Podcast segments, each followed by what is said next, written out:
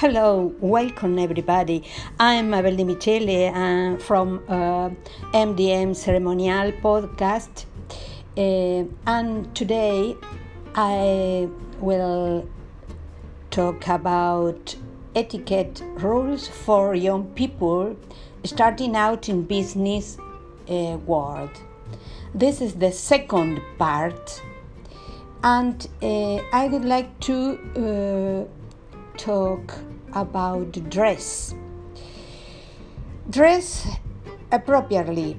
Dress code have uh, become much more relaxed in recent decades. However, just uh, because there is not rule that say you can show up for uh, work in a hoodie, uh, sweatpants and flip flop, it doesn't mean that you should.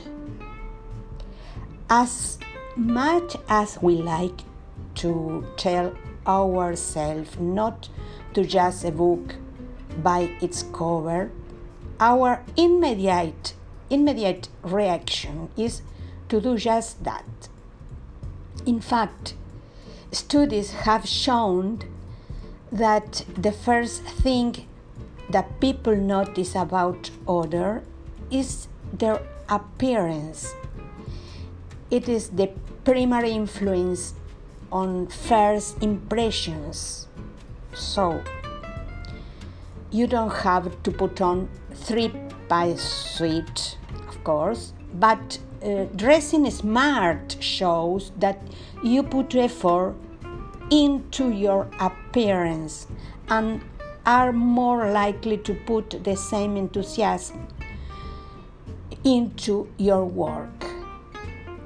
So that is important. When you dress in long wear in a professional setting, people may think that you are lazy. It doesn't mean uh, that uh, you can wear a comfy shirt or, or jeans occasionally if it is appropriate for the work environment and situation, then go for it, of course. Always practice good hygiene, no matter what you wear. Good hygiene is always a must. Comb your hair, trim your beard, clean your fingernails. Make sure your clothes smell good. No one wants to sit next to and work alongside someone who smells like body or odor and fried food. There's nobody wants it. If you invite other to a business lunch, it's your treat. Lunch meeting give your, you the opportunity to get to know a colleague better, impress an investor to learn more about a client and their needs. So, the rule of Trump is that the person who extends the invitation cover the bill. Don't make a fuss over that, over it. Table manners matter. You should also be aware of other dining etiquette. Many of the rules that you parents enforce it at the dinner tables are still in play. Don't talk with your mouth full or chew with it open. No elbows on the table. Don't blow your nose with the napkins. No texting or playing with your phone at the table. Eating while talking business can be difficult, difficult if you choose a messy items from the menu. Stay away from finger food like oyster and chicken wings. So that is difficult to, to, to eat. The rules may change based on where you eat. If you are eating a five star luxury restaurant, you will want to know the table placement. Keep your workspace neat. A desk cluttered with old coffee cups, pile of paper, and more post-it notes than free space will distract you and any others. If you can keep your workplace clean and organized, then how will you manage your work? It is a question that college clients and others will think. Your workplace reflects on your professional image as well as on your company. So clean it up. Just a few times a month, develop a system of organization and promptly discard trash in the bin. Another thing is show respect for shared areas and items. Working in an office often uh, means that you are sharing the space with others. Many of us will have a shared kitchen or at least a company fridge to store lunch, snacks, drinks. Don't be the person that steals someone else's food from the company fridge. Clean, clean up after yourself. If you use the company printer, stapler, or other office supplies, then be respectful. Respectful. Uh, replenish paper and staples for the next person who uses it. Don't overshare, but don't be too distant either. Don't drag your personal life into a professional setting. Telling everyone in the office about your cliff, uh, cheating boyfriend or your wild drunken weekend escaped put others in tense and awkward position. It is not appropriate for work either, and those who overshake are often fired for it. People want to know a little about you, though. If you don't share anything, you will come off as snobbish or distant. It is important that you know which topics are work appropriate and which are not. Talking about the great food and beaches you visited during the recent trip to Thailand may be appropriate. However, sharing that you went skinny dipping after smoking a huge joint while on vacation that is not. In general, politics and religion are the two topics considered inappropriate in nearly every professional setting. If you have a personal or medical issue that will affect your work, have a private one on one meeting with your manager or boss to let them know. Don't be nosy neighbor.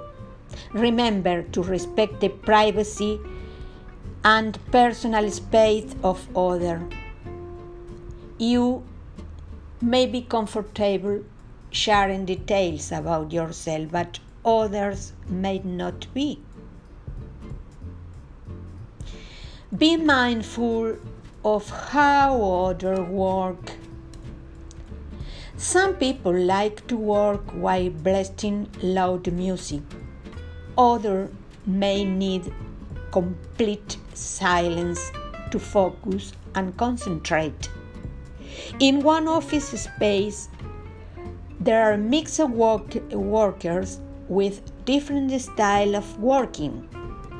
If you like to listen to music, do it through headphones.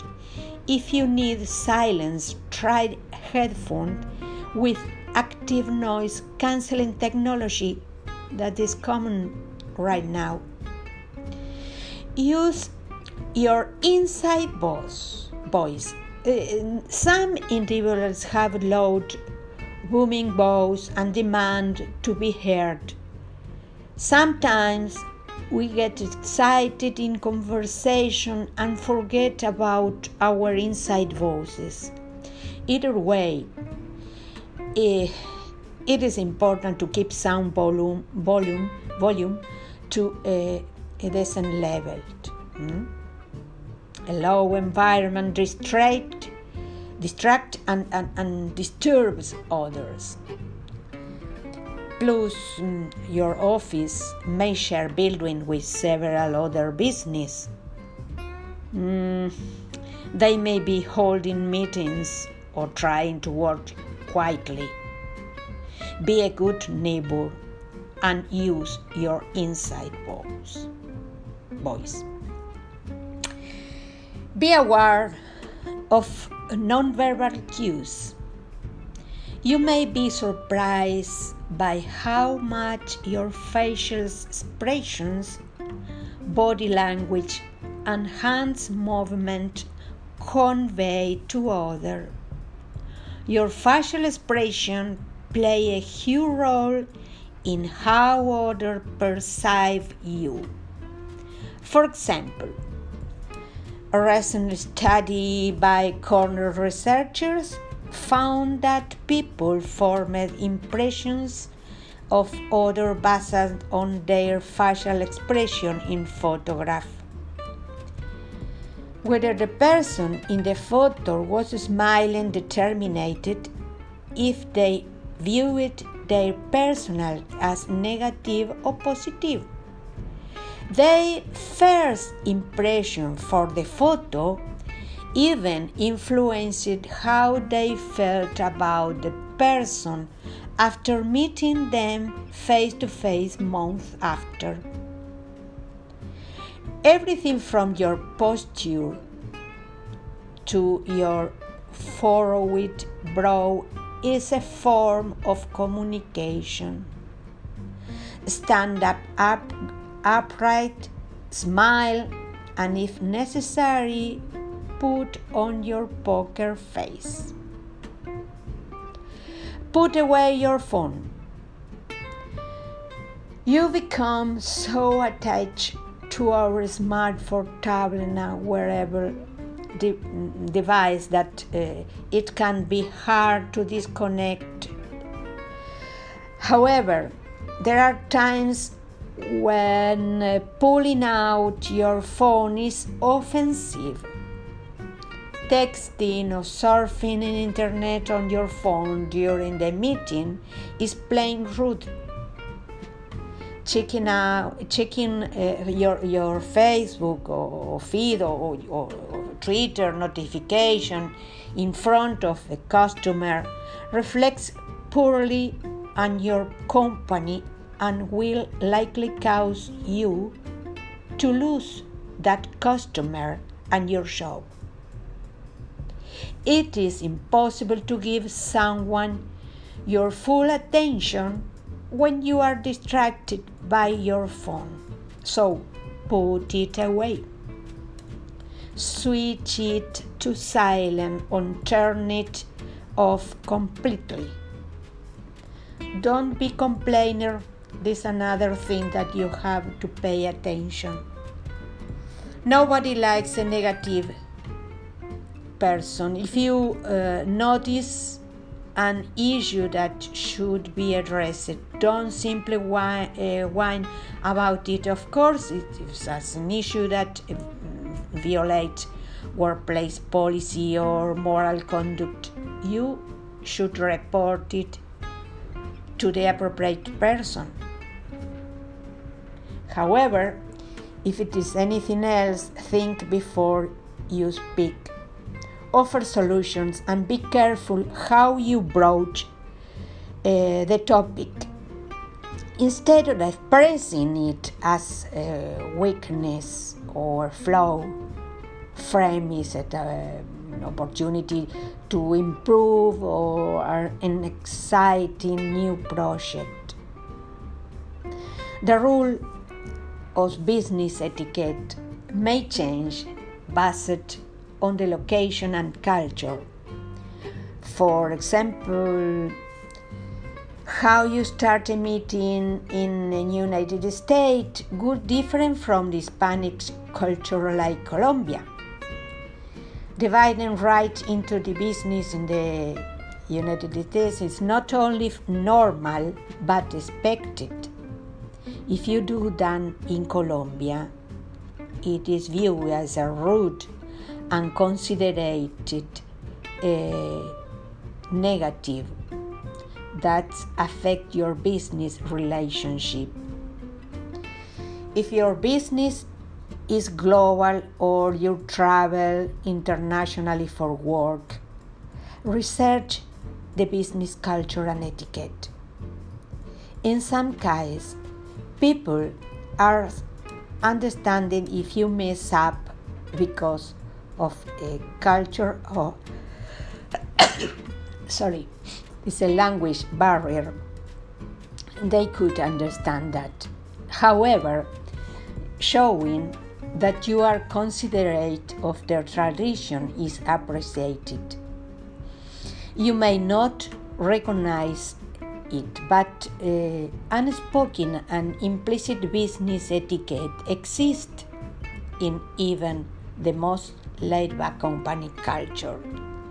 It can be difficult to figure them out at first, but following the universal route can prevent you from making an embarrassing mistake. That is the end of the part two of etiquette rule for young people starting out in business business world. Uh, thank you everybody for listening and uh, we will meet in the next podcast. Thank you so much.